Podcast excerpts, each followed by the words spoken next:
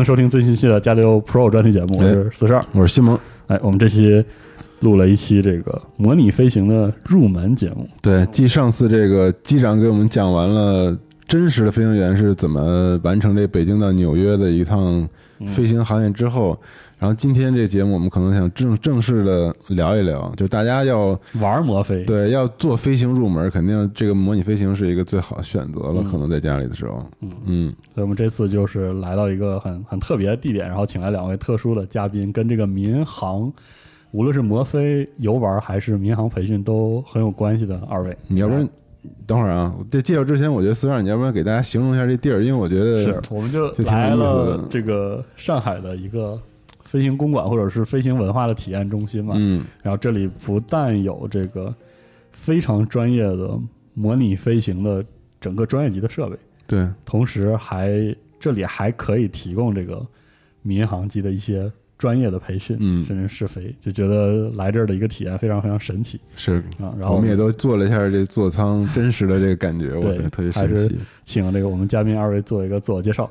我是上海城市飞行会的 Shanks，啊然后主职是在这边做飞行教官，然后我也是一个长达十多年了吧，十多年的模拟飞行玩家，是就是大家心中想的那种在家里玩模拟飞行玩玩玩玩，最终玩上天了，自己买飞机了的人。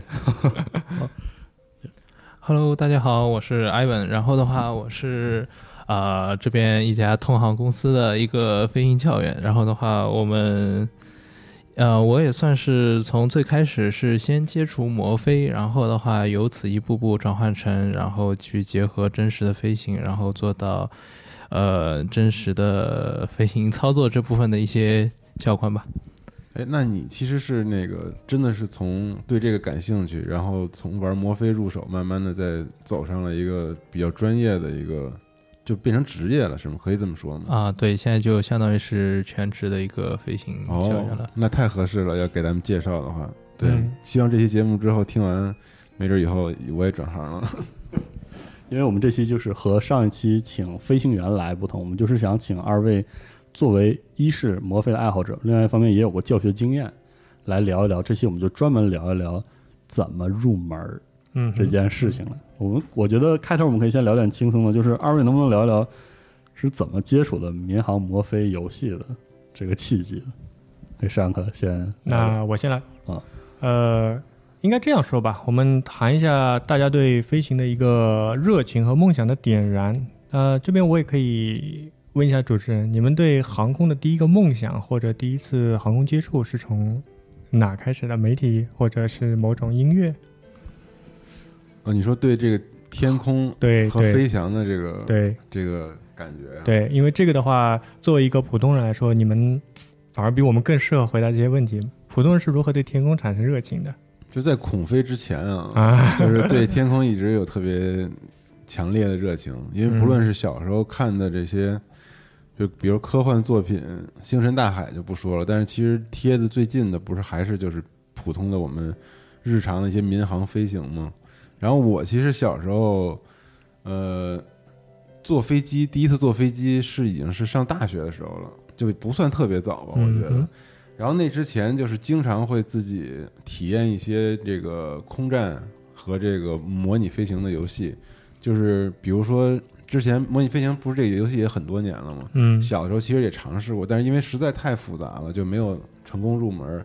然后后来有一些关于战斗机的这个飞行游戏，我倒觉得跟以往玩的那个感觉不一样。就比如说特别早期的，可能上个世纪的了吧，就是米格二九，，nova 的米格二十九，对，就是那啊种老的游戏，你知道吗？米格二十九、F 二十二，包括那时候科瓦奇这一些。对，然后后来过了几年，还出过什么以色列空军啊之类这种游戏。是的，对，然后就这些游戏，反而让我觉得就是就挺有意思的，因为它的那个操作起来，它有客客舱视角啊什么的，嗯，然后不叫客舱啊，就是座飞行舱。座座舱舱视角，嗯。然后然后你可以逐步的操纵发动机啊，什么起步啊之类等等，然后起飞，就让我就觉得这个事儿很有意思，就感觉驾驶飞机又是一件非常这个复杂的事情，嗯。然后同时又觉得如果一个人能够成功把这么精密的飞行器飞到天上，是一件特别有成就感的事儿。嗯，对，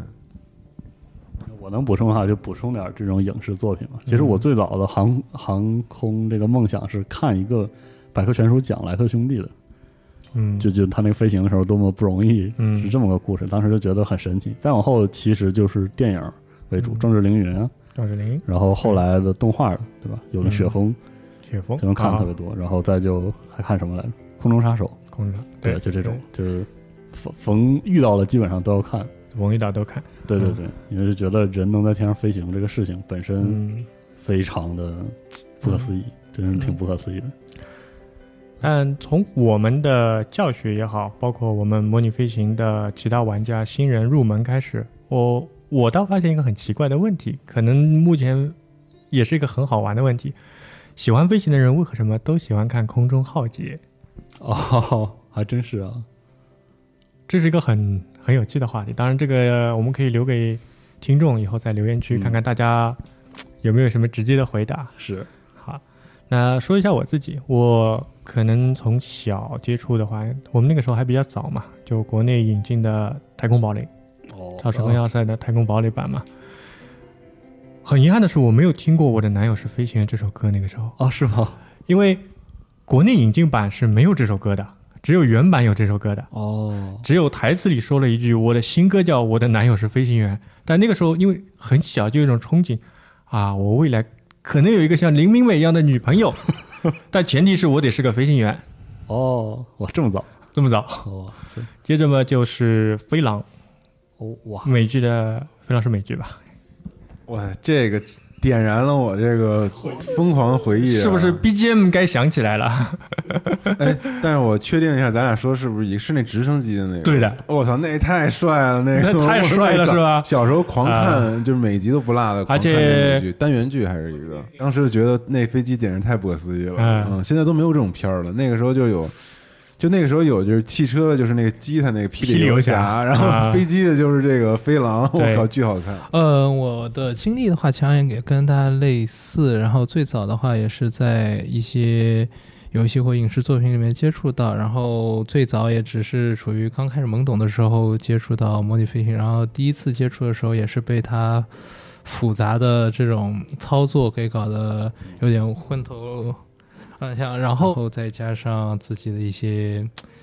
呃，不断的去获取一些知识的铺垫，然后慢慢的、慢慢的把这个作为一个比较比较重要的兴趣，然后去研究它，然后后面再转换成一个自己的职业吧。哦，那正好我们就入题的话，我觉得就对于我们就普通玩家不接触魔飞的话，感觉入魔飞的第一道门槛其实是设备，就硬件上的设备，嗯因为不像比如说呃车类的游戏，其其实有一部分是很很柔和的，就是在交互上，我们可以用啊手柄也好，可能用这个键盘。呃，就可以玩，但是呃，当然空战呢也有那种专门做的在交互上比较柔和的类型，比如红外比较轻入门级。对，但是一旦玩，比如说民航魔飞，就感觉似乎很难用这种现成的，比如说键盘、鼠标或者是手柄来来玩。用通用外设。对，所以就是我们直接从入，就是从这个外设来入手吧。就是我们应该怎么选购，或者为什么先从为什么要用外设？大家觉得一个模拟飞行玩家的一个体面活、面子活，一看就是至少他不会用鼠标键盘，对吧？但从开始之前，我们要说一下，就是如何定义一个模拟飞行软件。对，我们知道那个《王牌空战》其实是不能定义为我们模拟飞行的，而且很多手机和 Pad 上的这些软件也不能定位模拟飞行。就至少我们说一点嘛，能谈上模拟，它至少得有较多的写实性，它需要基于牛顿，至少得基于牛顿。有一定基础的历对，史的有一个个基础力学。接着呢，也是一大特色，模拟飞行软件往往支持多外设，哦，这个它不是？你只能插单一外设。很多我们说主机类，特别是主机类游戏，你只要插入一个手柄就可以了。但模拟飞行平台往往是 PC 端的，因为它需要更多外设的插入，这样的话，主机上的接口肯定是不够的。嗯然后之后就是为什么要使用外设来好玩这个？好的，我们最简单的一个比较就是方向盘、方向盘和键盘。当你摁下键盘的时候，你是不是瞬间把方向盘打到底了？哦，对，是打到底了，你没有一个中间过程。我如果有一个小弯，我只想转个几度，键盘是做不到的，就只能通过那种连按，只能通过连按。嗯我们就要说帕金森式对对对。转弯。就不精确，不精确。嗯，而且过多过少会直接影响到你的操作。呃，模拟飞行也是一个道理。当你用键盘去操纵飞机的时候，上下左右操纵操纵杆的左右和拉起俯仰，你拉了多了，抬头可能会大。是的，对车来说，你转向过大，最多就是飘了，嗯，甩尾了，你还是停在路上。对飞机来说，可能拉了一多，瞬间就失速了。哦，就是一定会出现的情况。你这是一个必然。嗯，你操作一旦过多，特别是当你没有经过一个系统训练之前，这也是我们说的入门。如果你用键盘入门，其实是一个很容易打退堂鼓的事情。嗯，因为你会发现别人都好好起飞了，你起飞了失速了摔了，你又飞了，你又失速又摔了，但别人不会告诉你我我有外设或者我飞了很久了，哦，但你从你主观上觉得就是我好像不如别人，那就容易打退堂鼓。是的。哦，因为我用这个小键盘操作过，就是这个嗯模拟飞行默认的，就是觉得，就是操纵，嗯，操纵杆其实它输入的是一个很有过程的一个输入，对，是是一个环。是一个曲线过程。对，然后你按键的话，就是一按那个飞机就就往那拉到底边抖拉到底对对对对，所以就很就甚至和你主观上印象中的飞行就完全不一样。完全不一样。别人飞行是柔和的，为什么我整个飞机都在抖？然后，那接下来就是要聊到一个事情，就是因为飞行摇杆儿，我们比如说去淘宝上都能都能看到，嗯对啊各式各样的有单杆儿的也好，然后有这种好像民航一样，像个方向盘一样的，，还配着啊角舵啊，或者是乱七八糟的，大家都说不上来是什么的，有各种各样的外部对设备。一般是有哪些呢？然后推荐用什么？呃，我们推荐一下，这样吧，就从刚开始的入门开始。嗯，其实模拟飞行的硬件入门是比赛车类成本是要低的，因为第一呢，赛车的方向盘和脚踏板是分开的独立两个键，嗯，但模拟飞行的操纵杆入门级操纵杆是单杆就能解决所有问题。它一个单杆的，我们所说的单杆的定义为有俯仰和左右倾斜两个轴，嗯，有偏航轴，就是我们说的舵。在你没有角舵之前，哦，你可以通过偏航轴来偏航，但轴就是形象上就是拧左，你可以前倾和左右倾斜你的操作杆，顺便你还能水平的拧它，这就是拧。然后有一个油门，哦，有一个油门曲线，因为模拟飞行的飞机，它的油门呢也不能用键盘，你说一下子摁到底，那你松锁那一瞬间是不是油门就归零了？哦，是，你有时候想保持一个速度，比如说编队啊、跟飞啊，你要保持一个速度的时候，你不可能一直不停的啪啪啪啪啪啪敲键盘。是的，哦，所以我们首先要保证入门的时候买的这个摇杆包含上述的这些输入功能。包含这上一些输入功能，对的。嗯，接着说到一个和视角非常有关的事情，因为我们平时开赛车游戏，赛车是最好的我们一个好比方嘛，你只要直直的看着正前方，看着挡风玻璃就行了，你只要看前面就可以了。但飞机在天上飞，你要眼观六路，你前后左右，包括如果你要开战斗机，你还要看正上方，你要调视野，那么会没有没有设备用了。往往很多模拟飞行软件它可以支持你鼠标视野转动，嗯，就用鼠标来代替你的视野转动。这个时候呢，会其实是别手的，你右手握着操作杆，左手拿这个鼠标，是吧？是会别手的。所以呢，后期的时候，操作杆上有了一个东西，它叫苦力帽。苦力帽，苦力帽啊，真的就是干苦力的那个苦力哦戴的帽子，其实是个像斗笠一样的尖锥形的锥形的一个一个开关。那玩意儿是干这个用的呀？嗯，它并不是在真飞机上啊，它并不是用于调演视野。你真飞机你知道，我们头可以动嘛？对真人坐在里面头可以动。真飞机上这个东西是用于配平呃和调整航电。哦，就像你有时候汽车里边有些高档汽车现在也配备苦力帽，在方向盘上，你上下左右摁可以调整你的座椅，调整你的空调大小，甚至调整你的反光镜。哦，是这样的一个作用。但早期的模拟飞行呢，他们是通过这个按钮来调整虚拟飞行员的视角，就你至少得有一个苦力帽哦，那苦力帽往上推就是向上看，向上看对，就左右看。当然，这还是局限在我们刚入门啊，入门是单杆，因为渐渐你会发现，等模拟飞行你深入了以后，设备会越来越多，其实是把独立设备来干单一的事情，而不是把它们整合到一起。明白了。呃，那些独立设备是什么呢？其实我觉得很多听众可能会很好奇，因为各式各样的东西，嗯，就不是单杆化，完全的民航好，的。那我专业级的是什么可以撇开就基本操作，嗯，就油门啊，油门可以单独出来了，是的，就是那个油门推杆大推杆，因为油门推杆上一般会有发动机控制的开关。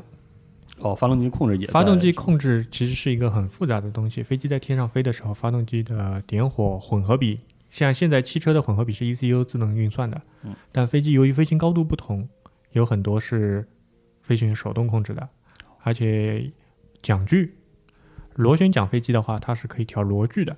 哦，是的，它的螺旋桨的倾斜螺距也是需要有单独一个，我们说是得轴，不能是一个开关摁下去就最大了，哦它也得慢慢调大，调大调多少，你通过推多少来决定调多少嗯。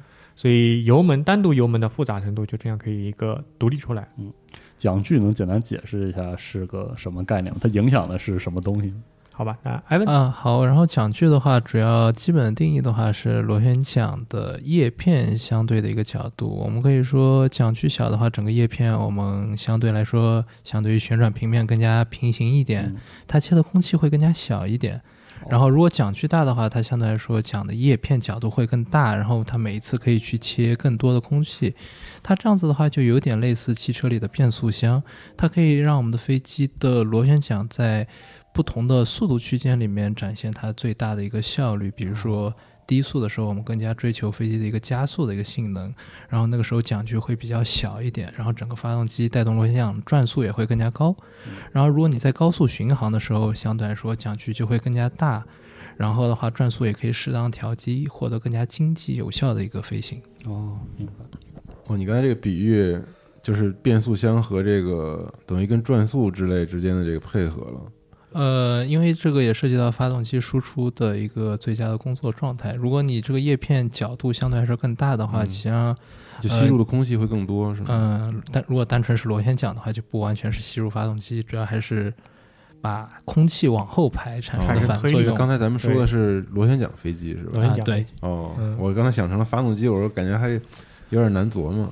但如果是这样，哦，就明白了。调整的是螺旋桨，哦叶片的然后这个东西是在是在这个机舱内是可以调整的，是吧？可以。嗯、就有一些性能更加好，然后的飞机的话，它是可以调节的。哦，高级，嗯，所以这个你刚才说的这个这个调节是也在那个油门的那个地方调节。油门组，我们被称之为油门组。哦，所以就是其实上次这个呃那个 Will 就上次节目的嘉宾，他在录节目之前，其实呃用我们那套一套简单的算入门级的设备吧，它就是有一个那个油油门组，相当于是就是一个外设设备，然后跟着那个就是那个杆儿一起配合用，是不是黑红蓝三个杆？黑红蓝三个杆儿，黑红蓝三个杆，然后每个杆儿都是不同的那个作用。波对。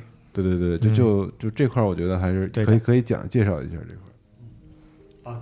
这几个杆儿就是刚才说的调桨距的对。呃，黑颜色一般定义都是俗称的油门或者说是节流阀。哦然后对于某些我讲的飞机的话，它又是推力的一个设置的一个，就会有不同实际上的一个功能或者说名字上区分。然后蓝颜色那个一般定义的话都是调节桨距的，然后红颜色的话就会是刚才香克斯提到，对于我们传统的那种活塞发动机来说的话，它有一些调节混合比的一个作用，空气跟燃油的比例适合不同的高度飞行。哦，模拟飞行游戏会提供这个接口，就是实际上你在游戏中是可以调节。对对哇，因为做到这一步的飞游戏才能称之为模拟飞行游戏哦。如果连这一步都没做到的话，那被称之为飞行射击游戏。哦，原来如此。那再说回到那个操控杆儿的话，就是我看到民航的操控杆儿，就是它是像方向盘一样，嗯，盘式对，然后把这个角度分离出来，然后这种啊，当然它这种设计的好处肯定是更接近呃模拟的场景，它本身是有一个什么样的特点？就为为什么要做成这样？因为像第一，它是出于一个外观上的情怀，对吧？外观，而且我们现在发现很多操纵杆儿就开始全仿真型，比如像图马斯的这种，它是拿授权的，拿波音授权，它有一个全仿真的 F 十八的杆，对吧？然后它还有全仿真的 A 十的杆，像这种拿到授权的。早年塞斯纳也会授权过赛代克嘛，它现在改名叫罗技了。那拿到授权以后，你至少做这套杆的时候，外观是一模一样的。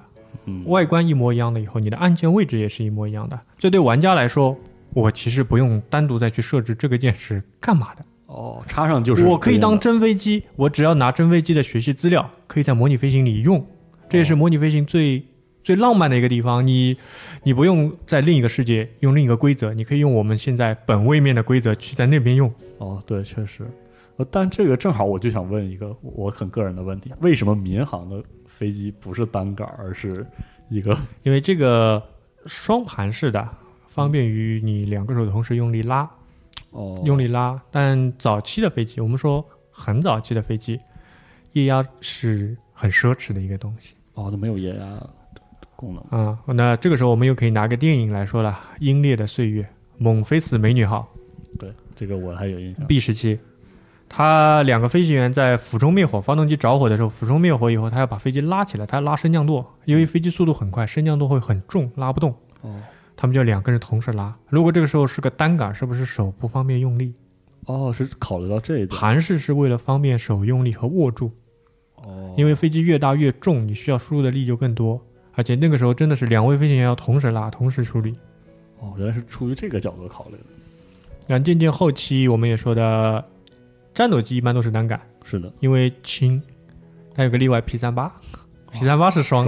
是盘式的，因为 P 三八你也看到它两个发动机双生恶魔，两个发它飞机更大。但普通的轻型单发发动机一般都是杆式的，包括像喷火，喷火虽然是一个圆盘盘，但是它小，哦，它其实是一个是一根是一根，是一根。圆盘盘小。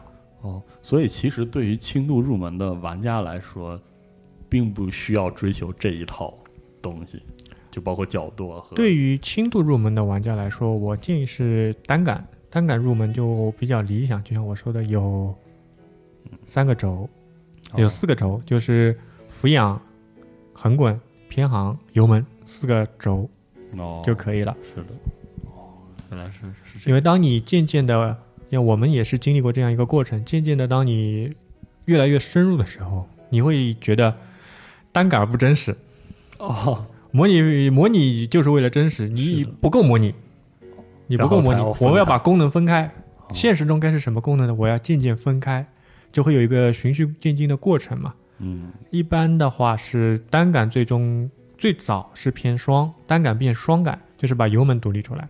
哦，角度是朝后的，而且如何平衡一个评价一个是不是一个铁粉，有没有角度？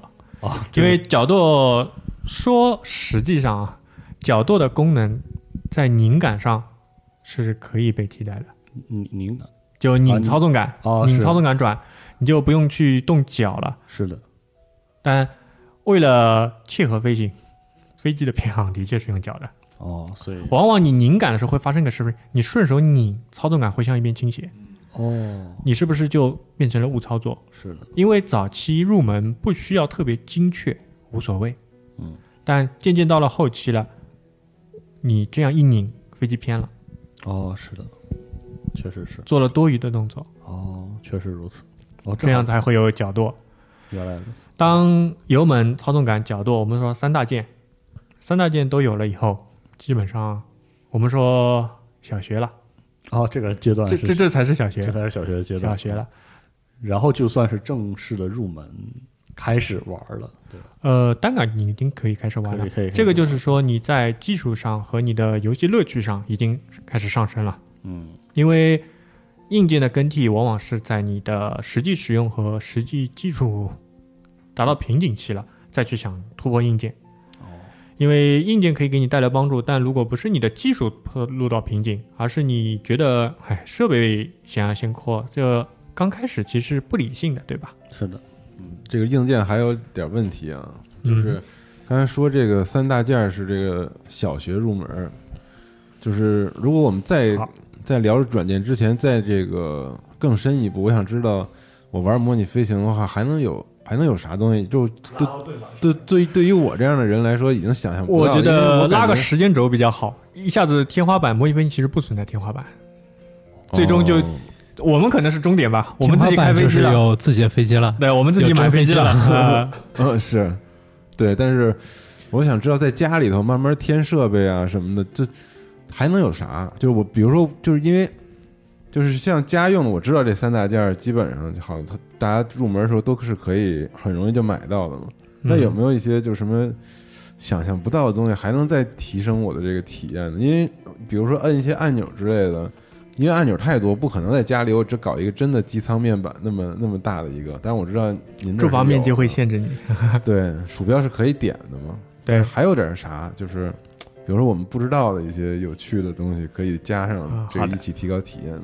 那我来说吧，啊，首先就我们先简单分两大块嘛，军航和民航。嗯先说一个民航，因为民航大家可能会契合度高一点。嗯，因为刚开始你会发现你有了三大件，你的视野还是用那个苦力猫来转，对啊，但你想到不行，这不真实，苦力猫应该配平，应该微调飞机，飞机哦姿态。是的，靠它配平。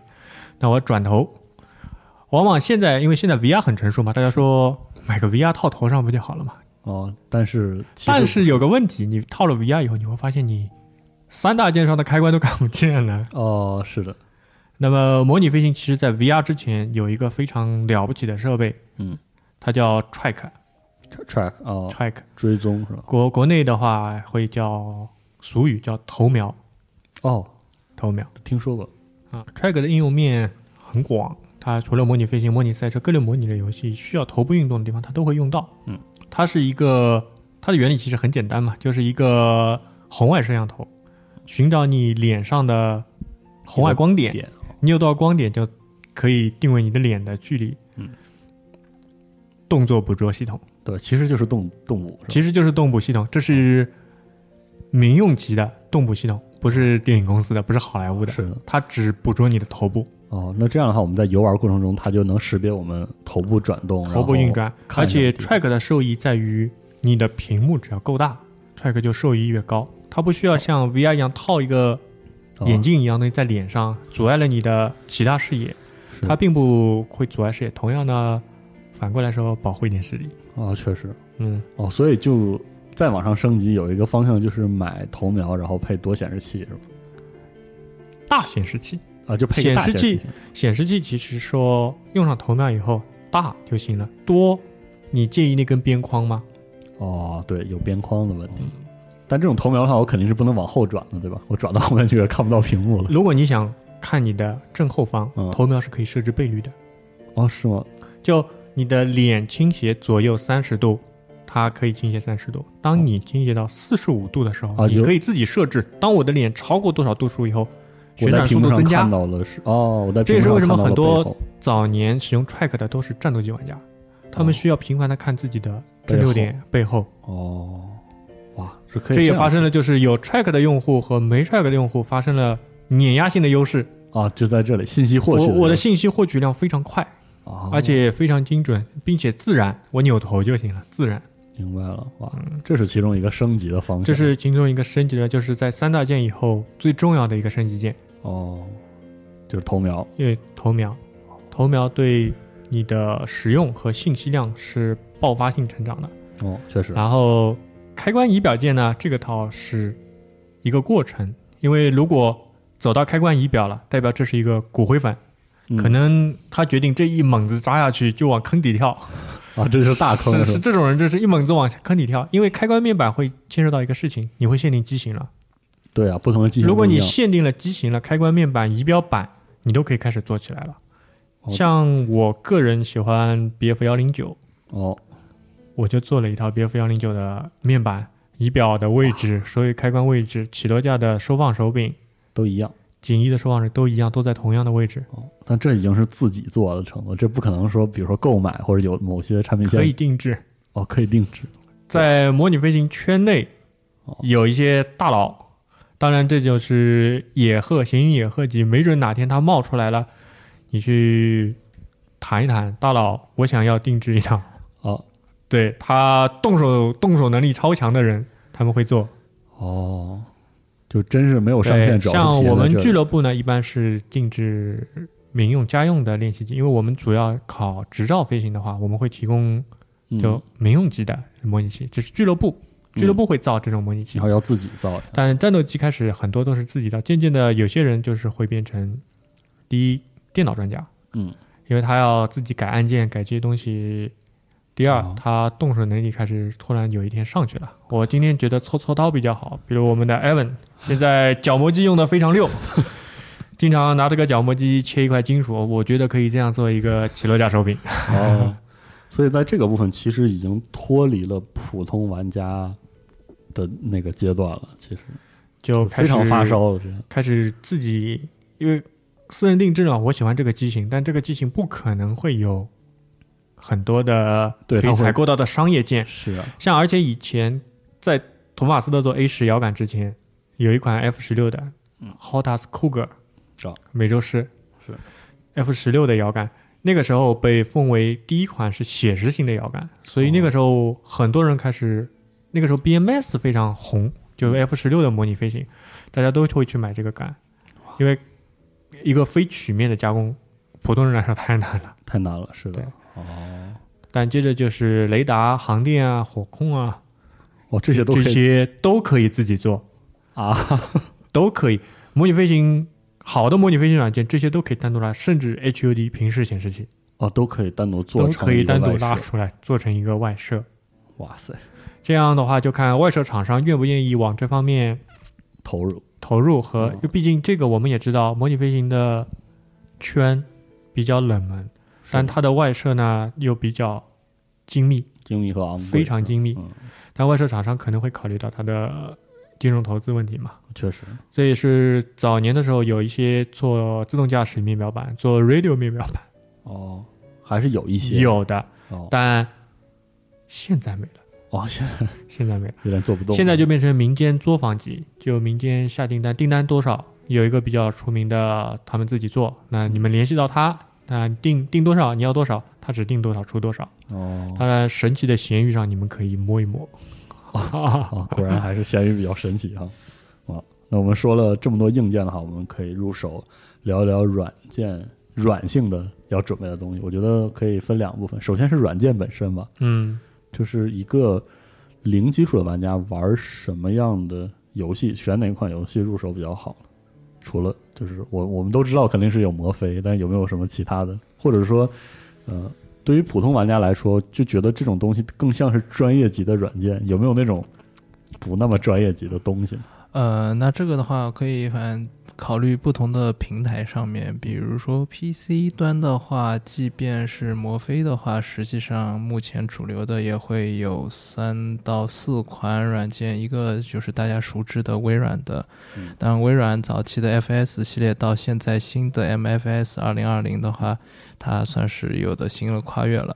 然后包括呃洛克希德马丁公司在采购收购了微软当初 FS 的框架之后，它有一个 P3D，嗯然后还有一家是 Xplan。Xplan 对 Xplan 的话，相对来说，它当初与 FS 竞争的话，它就是更加面向于呃民用，大家不用太过折腾软件，然后到手即能用的。然后另外还有一款是开源的，我一下子有点记不起它的名字了。然后它里面的话可以导入更加多一些。更加偏向于真实的数据，它更加可以用作一些研究，包括你制造飞行器之前，你可以在里面进行一些测试。哦，呃，里面名字里没事我们回去自己电脑里搜一下，然后到时候把它留在时间轴里。对，我们还放在嗯时间轴里给大家参考一下。呃，然后这些主要是主机端的，然后如果相对更加入门一点的话，比如在一些移动设备上面的 Infinity Flies 或者是移动端的 Xplan，他们的话会更加呃省去一些复杂的操作，它可以让你把重心更加关注于基本的操作。类似提到的杆、舵、油门这样子的一些操作，然后可能再适当的加一点点手放起落架精益或者一点点仪表的一些设置。哦，我们这边聊了一些硬件，然后简单说了一下能玩什么游戏。我们正式进入到真正意义上的软件的阶段，就是如果我想学的话，我从什么地方开始学起、熟悉起来？因为其实对于普通玩家来说，就觉得摩飞我要接触的好多好多东西，也不知道从什么地方入门是最合适的。呃，实际上刚刚提到这几款的摩飞的软件里面的话，它一般都会提供一个类似学习中心或者是一些、呃逐步渐进的任务，或者说是一些飞行教程。是的，然后的话，它也会从基基本的一些刚开始你如何进行操作，然后的话，飞行器它会怎么样子进行变化。然后有了基本操作之后的话，慢慢的会涉及到一些空气动力学的原理，然后了解飞行的一些特性，你的操作对于这些原理会有怎么样子的影响，才会导致你飞机的一些变化。哦，一上来最好了解一下这些东西。对，这个可能会是刚开始了解比较重要的一些内容，然后再接下去的话，会再涉及到一些对于飞机上面的一些设备的使用。当然，最开始的话，主要还是你的飞行仪表，然后可以知道你飞机的一些状态，嗯然后伴随着你可能有一些人会比较喜欢复杂的科技，那这个对大家来说就刚开始选了一个比较难的题目，因为它里面涉及到系统会比较多。我我我还挺我还挺好奇一点，就是仪表怎么学呀？我看仪表就晕了，主要是呃重点应该先从哪哪几个表？入手呃，对于我们飞机来说，无论是小飞机、大飞机，甚至可以说航天飞机，就航空器，它像基本的仪表的话，总共只有那么几块。我们简单说一下的话，主要会是一个空速表、姿态、空速表啊，姿态仪，姿态仪啊，然后的话，我们的高度表，然后的话，我们的航向指示我们的飞机的方向，然后的话，其他的一些仪表的话，像会伴随就起到一些辅助的功能，有我们的垂速。垂直的一个速率，嗯然后有我们转弯协调，也告诉我们飞机在偏航轴上面的一个变化。嗯这会是我们其实飞行里面需要的仪表最开始需要认识到的。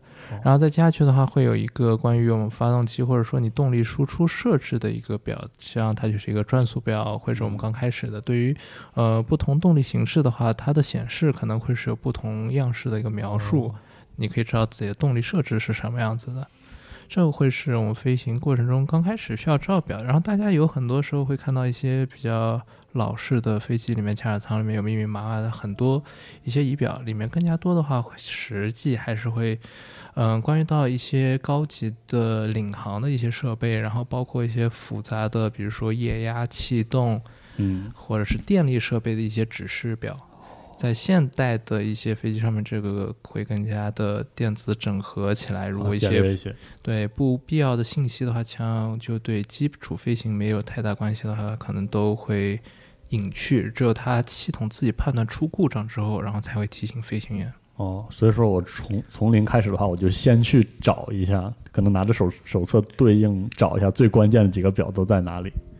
呃，相对通用通用的，基本上像每无论哪一种飞机的手册啊，它都可以告诉你它大致的一个判读方式。当然有一些就不同机型里面，在一些特殊显示的形式上面会有一些区别，但是基本的原理跟指示的思路都是一致的。嗯，所以最好是上来就学一下有关仪表的使用。呃，先了解一下判读。啊，那我这边补充一下，其实刚入门的人，大家最方便的话，我就是说给大家了解一下，就是能飞多高，能飞多快，飞得怎么样，哦，高度表、高度表，速度表、姿态仪哦，是这三三个。然后有些飞机它不一定有姿态仪，老式的飞机可能它甚至都没有姿态仪。嗯这姿态仪其实具体能看出个什么情况？就是我飞机是平的姿态仪是一个球嘛，哦它就是看告诉你是平的、左右倾斜的还是有俯仰的，对吧？嗯，就我跟这个地面的对的关系。但没有姿态仪的时候，天地线就是你的姿态仪。哦，你的驾驶舱考，对你从驾驶舱看出去，看到天地线，嗯，蓝天大地嗯，左近右近一眼就能看出来，对吧？哦啊，主要是按这个来来看，这是一些基础的、最基础的功能。嗯然后再之后呢，比如说，比如说我想把一个飞机飞上天，一步一步的从刚才的仪表读完之后，接下来是要学什么？嗯，其实上你如果能够判读，能够使用刚才那些仪表的话，你已经能够完成一个从起飞到降落的一个过程了。啊，是吗？是，啊然后的话，这样子，其实在我们飞行里面，对于这样子一种定义的话，会是偏目视的一种飞行。它里面对于我们飞行在过程中的话，实际上有的时候更加多会借助一些外界的目视的一些参考。嗯，无论是对于飞机状态的判断，还是就是你具体飞到了什么位置，然后在什么地方能够起飞，什么地方能够降落，更加多的会借助外界参考。在那种情况下，其实并不太需要飞机上有太复杂的设备。哦，哎，像目视这块儿，是不是飞行员也需要有专门的训练？针对这个，就是在仪表辅助非常差的情况下，如何利用周围的参照什么系统来进行各种各样的判断？这个的话，对于飞行来说，其实是刚开始要学的。仪表实际上是比较偏后面，就从一个地方只通过仪表进行导航，然后从一边飞到另外一边。仪表飞行的话，这样是会略偏后面一点。哦，就一开始还不需要掌握到这么细，呃，刚才仪表是基本飞行仪表，后面的话还会有一些复杂的关于导航部分的仪表的话，它会涉及到，如果你需要在没有办法接触到外面很好的目视参考，然后或者说要飞得更加精确、飞得更加远的时候，它会利用到的仪表。哦，这其实就是更复杂的仪表系统。一开始的话，可以先不用太惦记这部分，哦然后再再之后呢，就需要在操作上需要某些练习吗？还是呃，操作上面的练习的话，其实它有一部分知道原理之后的话，它跟其他任何的一些操作技术一样，它也是需要一定的呃数量的积累，就可能说你需要、复练习？对飞很多很多时间，然后慢慢的你去找到这样子感觉，嗯，然后这可能会是我们的一个基础。对大家刚开始练习的话，嗯，可能一个比较好的练习方式就是我们的一个起落航线。哦，就是先练，最开始就要练这个。呃，当然这是属于稳固好你的技术，它是一个相对来说比较通用的一个方式。哦，就是固定的要练习起飞，稳定的起飞，然后稳定的降落。对，然后这个过程中的话，还会涉及到，呃，起落航线它会是绕着我们机场跑道的一个长方形的一个路线。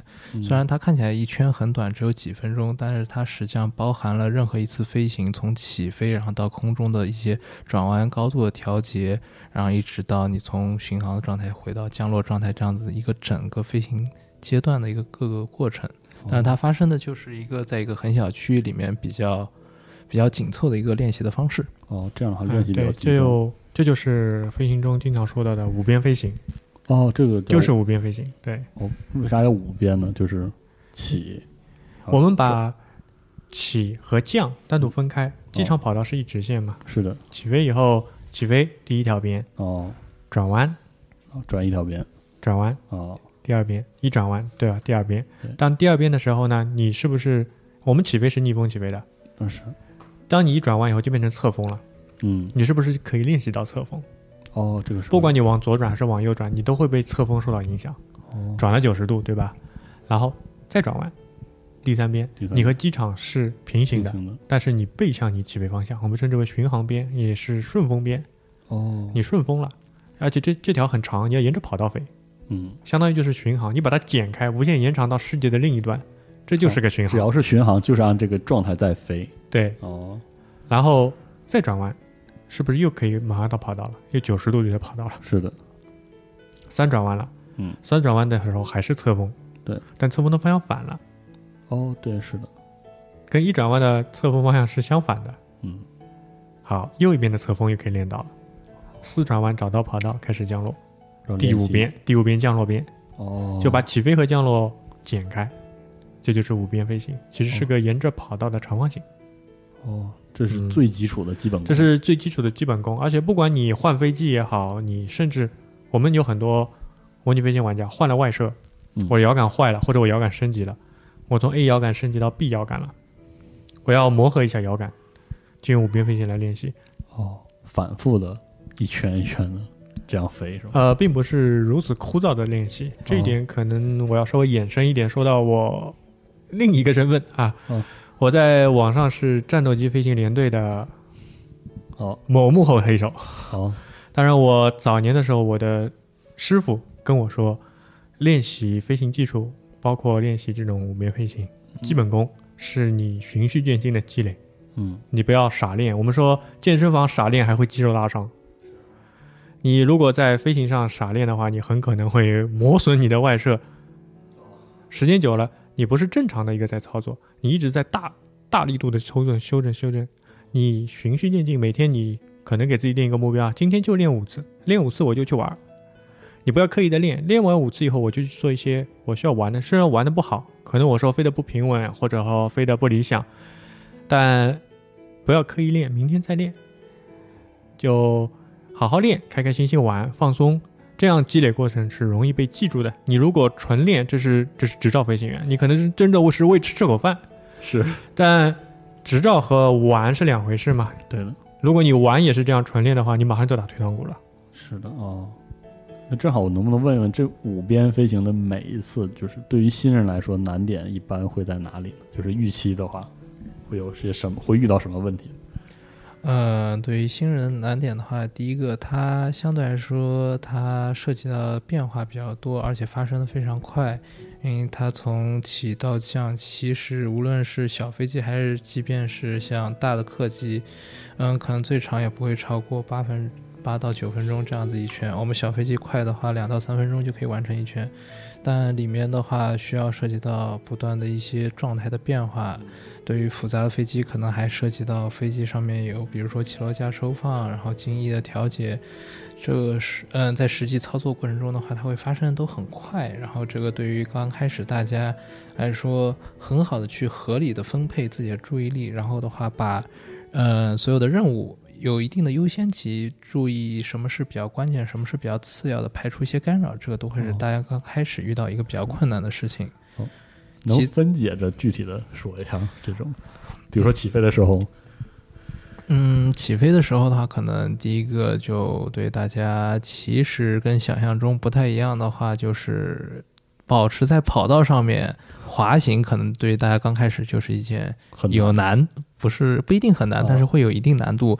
特别如果我们无论是在软件里面设置了一些气象环境，或者是说，哦，嗯，你飞的是螺旋桨的飞机的话，它都会有一定的哦，因为我记得螺旋桨好像会产生一个稍微偏一点的力，导致对，会有一边偏移的一个效应。然后对于我们目前常用的飞机螺旋桨转的方向的话，这都会往左边偏，哦，我们会统称为左倾趋势。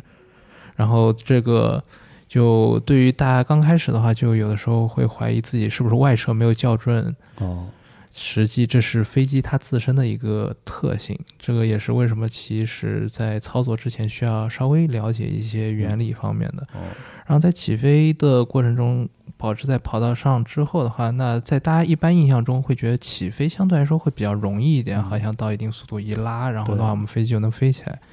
嗯，当然实际上这里面的话会存在。起飞的时候，你是一个不断去积累速度，然后的话是从一个低高度到高高度的一个状态，然后这个是一个从无到有的一个状态。然后那个时候相对，呃，对于我们现实来说，如果那个过程中如果我们的动力或者说一些关键系统出现问题的话，它都会是我们挽救余度不太大的一个阶段，然后很危险的一个阶段。对，而且对于大家刚开始有的时候会觉得飞机要往上面飞的话，可能觉得头抬得越高越容易往上面飞，但实际对于我们目前固定翼的飞行器来说的话，呃，无限制的往后面拉操作杆抬头的话，最终还是会导致我们飞机进入失速这样的一个现象。所以这个是可能刚开始大家就觉得我想飞得更高一点，因为离地面近，大家会有点慌，然后结果飞机头往上抬着，刚开始不断往上爬，结果。过了一会儿，飞机开始往下掉掉。对，这个是可能起飞刚开始要注意，可能难的一些部分。要去试几次，学会那个角度最好的爬升的那个角度。对对，就一个适量合适的一个状态。嗯，然后当然还有一点的话，可能就是其实如果是单杆的时候的话，操作大家也会觉得就是在。拧的同时去控制飞机抬头低头，要一个手去完成这件事情，会有一点点小的挑战，需要适应一下。如果之后增加了一些外设，去用脚上的踏板去控制方向，这也跟大家一般，嗯，可能习惯开车用手去控制方向，又会是不同的一种操作方式，这也是需要适应的。嗯，在空中的话，其实大家刚开始因为可以就先把飞机飞起来之后，一个。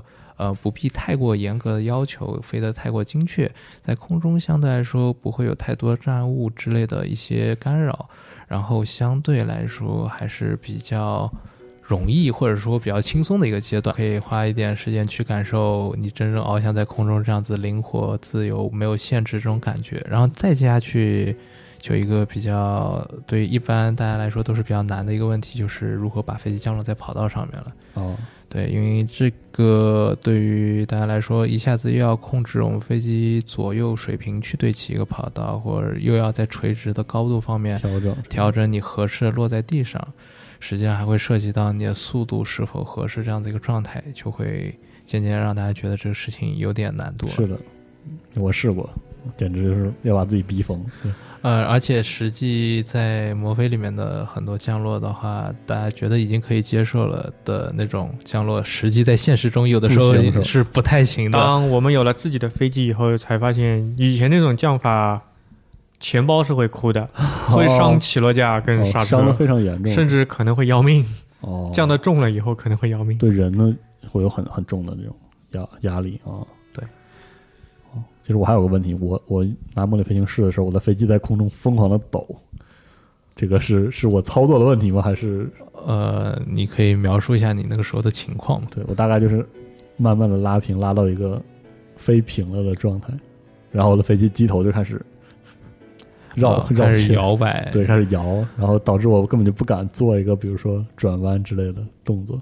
嗯，这个过程中的话，你有主动的进行一些操作修正，什么都没做，然后那飞机就开始抖了，我就吓得要死，然后我就 类似类似这样的情况是，就要要刚开始的入门玩家，我建议大家把复杂天气关掉。哦，这很有可能是因为是气流的原因，是吗？对。哦，就是因为你刚开始练，你先在一个理论绝对环境中先练。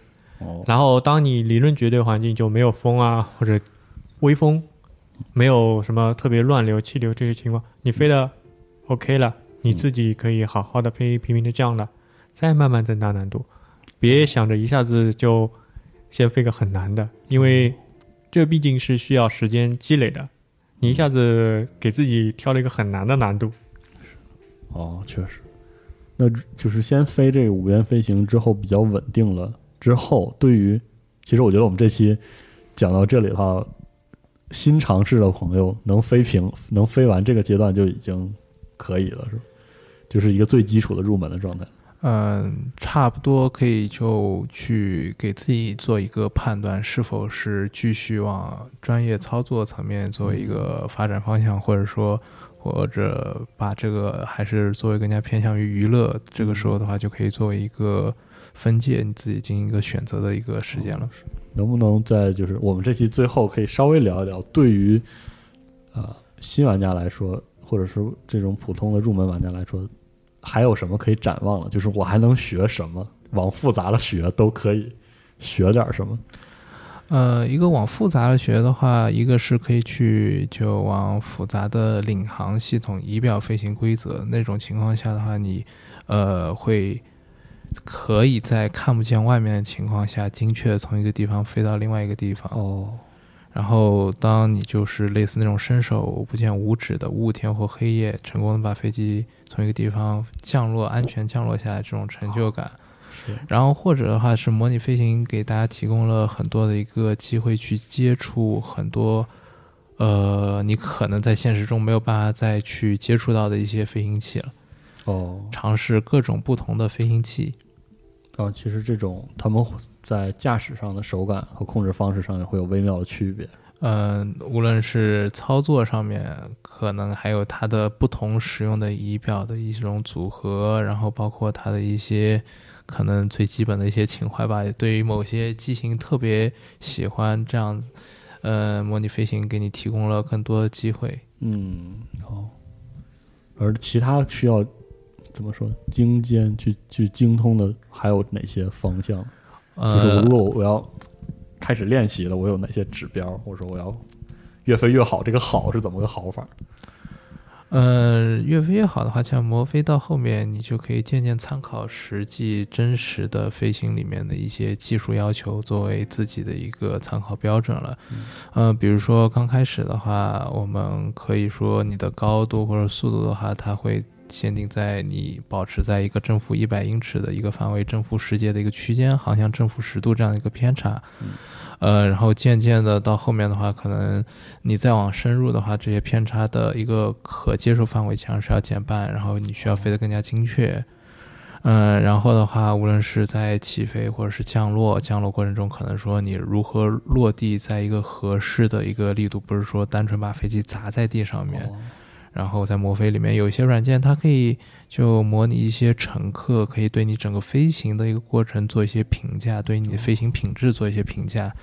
呃，你飞得太颠，或者说砸得太重，可能都会是一些扣分项。然后再渐渐引入的话，可能就会是你对于飞行的一个心态了。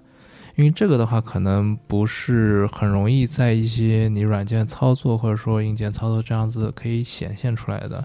因为渐渐，如果你呃飞行，无论是模拟还偏向于真实，然后你对于这个飞行的一趟的一个准备。然后你提前事先的，你要知道这边可能预设天气是什么样，然后你的一个航路的一个规划情况是什么样子的，嗯，比如说之前提到的目视，目视的基础还是你需要提前去了解这一路上面你有哪些可以参考的地标，然后看到那些东西，对，他们在什么方向、什么距离，你应该可能什么时候会飞到那边，然后你要做好你自己的计划表。然后，如果是仪表飞行的话，你需要有仪表的一些图，然后的话，你需要做好一些预案，比如说，如果飞到那边天气条件不达到，你可能需要做一些备降，甚至返航。遇到一些应急情况，可能是如何进行处理？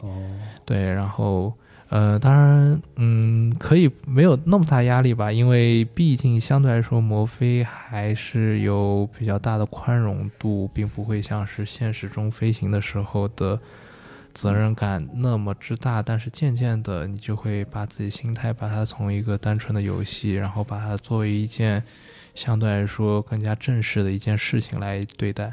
哦，执行过程越来越缜密，然后越来越繁复，但是越来越准精准。对，然后的话，可能呃，在。呃，如果不熟悉的人看来的话，会觉得有一点傻傻的。这个人玩游戏怎么玩？强迫症，强迫症。但是实际上这也是飞行的一个它必然的一个组成部分，它需要的一定的严谨，然后周密，然后为了去保障它整体的一个飞行的安全。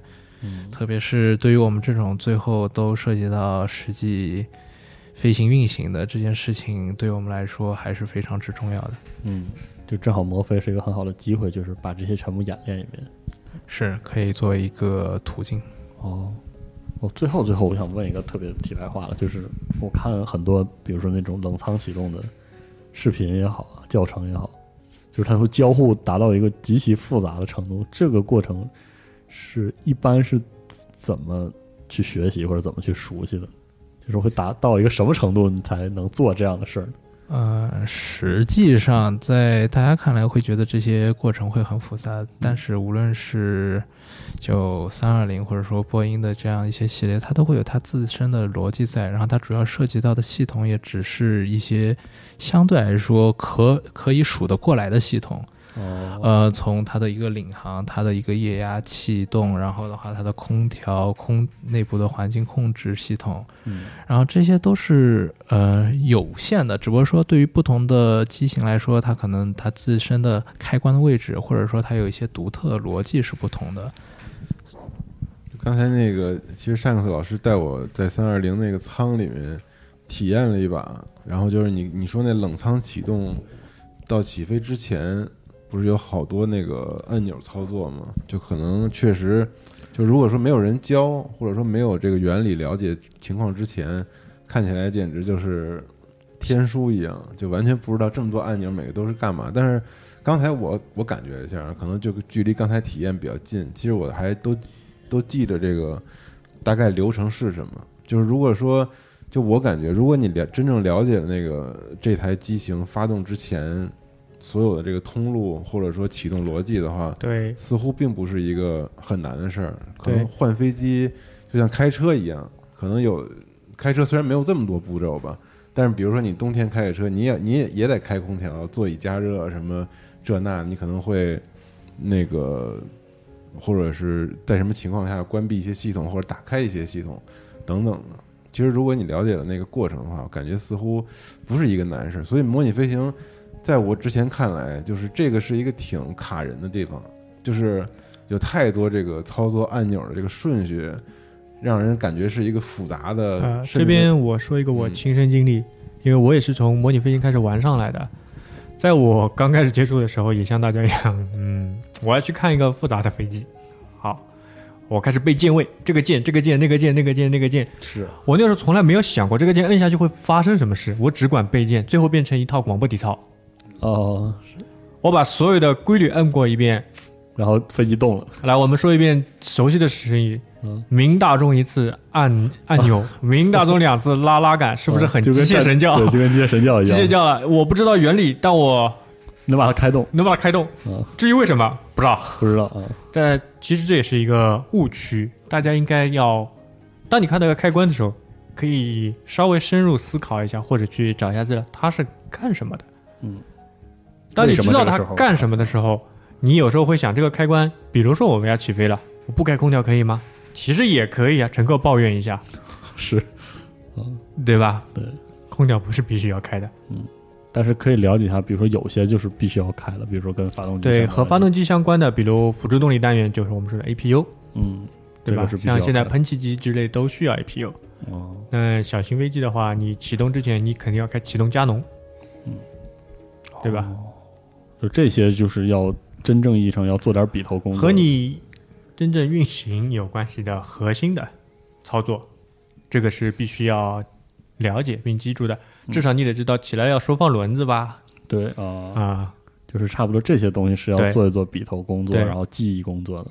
对，哦，这也是为什么我们说刚开始我建议大家从小飞机开始嗯，因为飞机越来越大，无非增加的是它的设备的复杂度和它的功能性扩张了，但基本功能没有变。怎么飞？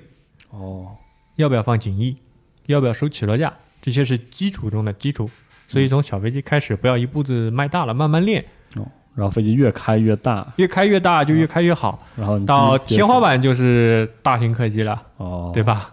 然后那个时候做大型客机就是是一系列连续的操作，，对，哦，嗯，我们再也不用明大中一次了。是就都知道每个键是干嘛的。嗯 OK，有点像那驾校当时这个学车的时候，好多人就不理解为什么这换挡、踩离合什么的，就不知道这个发动机、变速箱这个原理是啥，也不知道齿轮之间互相工作是什么样的一个。教练多说一句，可能大家就好理解很多，了。但是你发现，如果你理解了，你完全知道这个东西的工作原理之后，你就觉得一切都是你，你你应该必须要做的，否则这个东西嗯是的，就没法运行。就像很多就飞行员，不用再背什么东西，他飞过一个机型了，它就换另一个机型，嗯，就靠理解就可以了。他先上去找。我们说改机型，你肯定要飞练习，这这是逃不掉，航航空法上是逃不掉的。嗯但我们假设电影中我们经常看到的，我以前飞的不是这个机型啊，就二零一二。二零一二，我以前飞单发的，突然这是个双发，我不会飞啊。但进去看，哦，这个表，哦那个表在哪里？哦，启动发动机，启动另一个发动机。好了，我们走了，嗯，对吧？对，其实原理知道了以后，无非就是再扩展一点，熟悉一下，熟悉一下。我觉得最后可以再聊一聊，就是说，二位觉得摩飞的魅力在什么地方？就玩模拟飞行这个东西，它的魅力或者说吸引二位的点在什么上？好，那我来。呃，我呢是可能我们之前聊到过，就有一趟节目是说游戏的 hard fan，啊，是的，是因为它遇难更难，然后解决之后就越快解决以后越快越有成就感，哦。然后去逐渐的深入，哦，然后不断的获得这个乐趣。对不。断获得这个乐趣。再加上呢，我之前是航模玩家，哦。啊，而且我而且我跳坑的跳的比较深，我第一架航模是窝喷的，啊，这么高，玻璃钢 A 十，全玻璃钢两米四一展的 A 十，所以说跳坑跳的比较深，然后就开始，当然以后愿意聊航模，我们也可以聊一聊。所以比较更多的是希望，突然发现软件可以这么，软件可以做到我平时在外面啊，折腾半天风吹它折腾半天。我们说的航模做做三个月，推油三分钟，嘣炸了。是呃，相对来说，我的话可能更加偏向于民航的，然后更加多的时候是，呃，以前是作为各种去梦想，你摩飞给了我去操作，可能以前是没有办法操作各种不同的机型的一种机会，嗯。去真正坐在驾驶舱里面去按照它这样子一个规范程序去操作，而且我更本来更加自己也比较偏向于，嗯，喜爱操作一些设备。嗯。然后他给了这样子一种机会，嗯，就是那种操作设备的那种乐趣，是吧？操作精密设备的那种乐趣有很多魔费玩家，你去问猎杀潜航玩不玩？玩玩玩玩玩玩玩，啊，都玩，对，就都是这些复杂机械，复杂机械。猎杀潜航玩不玩？玩玩玩玩玩。嗯确实是这样。嗯，那行，我们这期节目就暂时聊到这里。我们大致希望给大家一个提供一个进入摩飞的一个契机吧。当然，进来之后能享受的、能呃考验考验各位的会非常非常非常的多。但是，呃，二位二位老师也说过了，这个东西能给各位获得的乐趣也是源源不断的。而且像现在视频网站已经很发达了嘛，嗯不像我们当初刚开始，很多都是去国外网站翻资料，嗯，而且很多都是很抽象。就我说的，通过语言讲述一个三 D 是非常难的。是的像，现在视频网站非常发达了，有很多视频资料、视频教材都在做。是。好，那我们这期的这么一个魔飞的入门节目就先告一段落啊！希望各位借这个机会能这个产生一个契机，享受模拟飞行这类游戏的一个乐趣。好，我们下期再见。好，拜拜。拜拜。